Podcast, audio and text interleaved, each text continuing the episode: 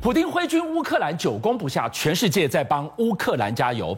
今天马老师来告诉我们，普京会不会被逼上了偏锋，然后按下那个核按钮？就像他的外长说的，第三次世界大战将会是核战，谁该紧张？俄罗斯的副外长今天公开讲说，如果北约再这样子军武下去，就是军援乌克兰，是，将会带来不可预料的后毁灭后果。这很恐怖的恐吓语言呢。可能是第三次世界大战，是核战的第三次世界大战。我告诉你，你以为是不可能，对不对？各位观众，我跟你讲，普京的作为完全超乎我的想象之外。他在打乌克兰的过程之中，昨天发生了两件惊天动地的大事。第一件事情，他跑去北约，这个北欧那边挑战。他宣布，昨天宣布在巴伦支海进行核潜艇的大规模核军演，你现在在打乌克兰，你还在核军演，然后四艘军机飞进瑞典的领空，差点引起战争。是然后针对日本总是没事吧？他的直升机飞进日本的领空，也差点引起战火。然后普京把他最厉害的白洋飞弹放到了西伯利亚森林里边去。他左右开弓啊！左右开弓。好，我们在左右开弓之前，我们先回到我们的中心战场，就是乌俄战场。乌俄战场出现了一个让人心痛的剧烈转变。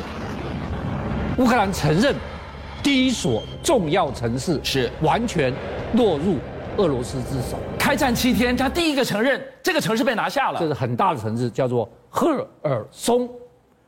赫尔松跟奥德萨、跟马利波这三个是它南方最大的城市，是，整个这是黑海明珠，对，这个是控制了亚瑟海，这是克里米亚半岛进出乌克兰的走廊，三个一起被遭遇到激烈打击。现在黑海民族已经没有小孩跟女人了，全部是男人，全部都是男人，他们在干什么？堆沙包，看到没有？这是海边，海边堆沙包，整个奥德萨已经全员动员，要打算阻止奥德萨的沦陷。而且，普京昨天居然突然宣布，他要在巴伦支海举行北方舰队核潜艇的核子演习，这个动作要怎么解读呢？就是他要两个目的。各位一定要讲清楚，巴伦支海在这个位置，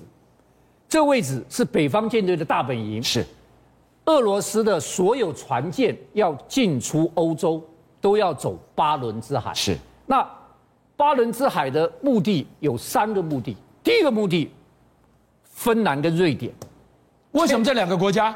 因为这两个国家是中立国，是不结盟的军事国。是但是他们两个最近突然间宣开始跟北约靠近，要放弃不独立。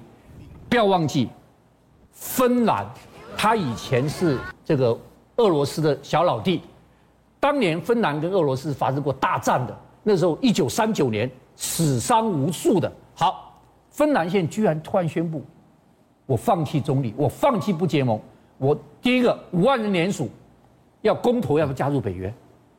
哇！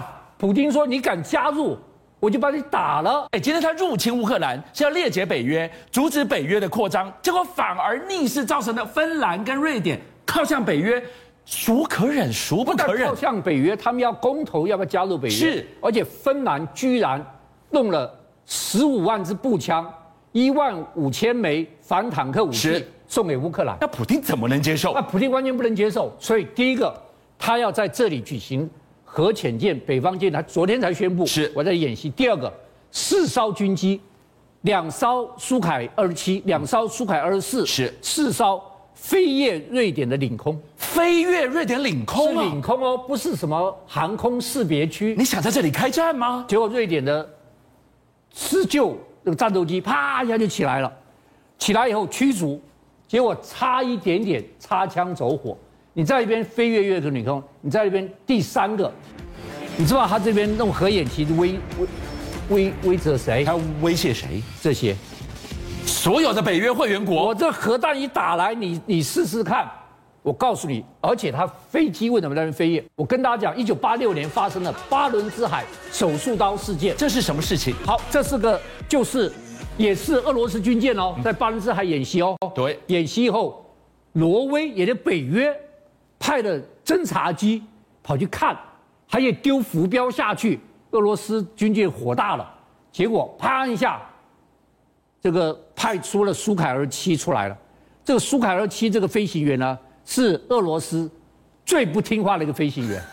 挪威最讨厌的飞行员，你知道有一次说挪威有个这个间谍船靠近俄罗斯，是他上空，上面告诉他你只能侦察驱驱赶，你不能攻击。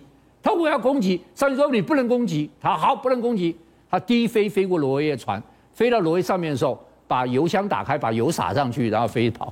哇，撒泡尿就走了，整个挪威的船员全部都被油汽油淋到。哇，好太挑衅了。这次又派他去，他想说你跟踪我的演习舰队，还丢浮标，就上面说你不能动它，你只能去驱赶它。结果他一过去，啪一下，你晓得多近吗？两架飞机多近？两公尺，两公尺。对这已经不是空中接近可以形容的。两公尺这么近，好有照片啊，因为对方有照两公尺。然后呢，他决定要教训人家，又不能开火，你知道他做了一件什么事情？大家注意看，他这个尾翼是尾翼是左右两边，对不对？是很高耸，对不对？这里是两把刀，对不对，马老这就师？像两把刀一样，他用这把刀，这一把刀，这个是挪威的侦察那个机 P 八 A，他从下面这样飞过去，用他右边的这一把刀，精准的从人家下面这样割过去。这个是空中飞飞机耶，这个不哎是在陆地上你哎。可能不知道，巴伦支海那个气流是全世界最不稳定的，是风非常大，对气流非常厉害。北北方气流经过那边的，你摇两个飞机在那边摇摆不定，又快速行进，它可以用这个地方像手术刀一样精准的在 P 八 A 的这个翅膀下面啪一下划出一道口子来。哇，所以你这个苏凯二七的这个巴伦支海手术刀，在当时是恶名昭彰啊。现在巴伦支海他演习，苏改二二十七又来了，而且还飞过这个瑞典的领空，对让我们又想起水手术刀事件的可怕。好，除了他在北欧在巴伦支海做这事情之后，他居然又做了一件让人不敢思议的事情。第一件事情，他居然一架直升机飞越根氏半岛。我跟你讲根，氏半岛在哪里？在北海道的东方，日本的领土。日本的领土。我一定要简单跟大家讲，俄罗斯的飞机飞越日本的防空识识别区是常常有的事情，是，大概一个月飞越二十次。对， F 十五跟 F 二一个月要起飞拦截二十次，但它只是在防空识别区绕一绕就走了。绕一绕就走了，从来没，今年还没进过领海，今年还没进过领空。好，哎，他现在打乌克兰打这么用力，他突然之间，你为什么会直升机飞进日本的领空？你要在这里引战端，你嫌打不够吗对，？这怎么回事？而且日本防卫厅哦，吓死了。你要问他说飞来什么飞机，哪一国的不知道，说不知道啊。都已经侵入领空，你不知道。说军军用的还是民用的，不知道，通通不知道。防卫厅很低调，但是日本内阁防长官开记者会说，我们已经向俄罗斯提出最严正的抗议，我们告诉俄罗斯以后你的飞机不要靠近我领空。防卫厅要低调，结果对方呢直接揭露，你俄罗斯居然这次来打，好，你声音这么大声，这个俄罗普京说你声音这么大声，昨天俄罗斯国防部宣布，我们在西伯利亚部署 R 二四。核三位一体，我跟你讲，大家看 R 是在什么地方？R 二是在这个地方，就是在蒙古，蒙古的上方。是它这个地方主要是支援太平洋的。这个动作冲着日本来吗？我跟你讲啊，R S 啊、第一个它可以携带四个核弹头，一个可以携带四个核弹头。是。第二个，它射程可以打一万一千公里。哇。对，而且最重要一点，你知道它速度速度多少？多快！二十八公里。拦无可拦，你根本拦不住他呀。天下不破，唯快而已。他太快了，你根本拦不住他。好，他在那边部署了 R 四之后，还没完，普京部宣布三位一体核打击进入这个预备这个准备状态，是一直随时可以发射，对不对？对，居然俄国国防部宣布，这个预备准备状态包括太平洋舰队，可是你主战场不是在北约吗？对在北约在乌克兰这里啊。他居然太平洋舰队也进入核作战备战状态那。所谓何来呢？对， 就是给日本人看的。日本人因为是唯一受过两次核弹攻击的，现在普京的这个动作 让日本人大吃一惊。我要跟大家讲，普京这一次在巴伦支海演习，这种战术是在演习。第二个，下命令，太平洋舰队也可以发射核弹。到底他最厉害的武器是什么？太平洋舰队跟巴伦支海北方舰队，他们最厉害的不是表面上，是 under water 的，水下水下潜射武器，它是北风之神核潜艇。 Control Treaty expired. 它总共要建十四艘北风之神核潜舰，现在服役的几艘？嗯三艘是三艘北风之神核潜舰。那北风之神核潜舰是俄罗斯现在最厉害的，嗯它的这个速度可以到二十九节。哦，我跟你讲，美国的核潜舰俄亥最俄快州最快几节？几节二十五节，就它比它还快。是然后呢，它可以发射十六枚核导弹，每一枚核导弹可以带五个弹头。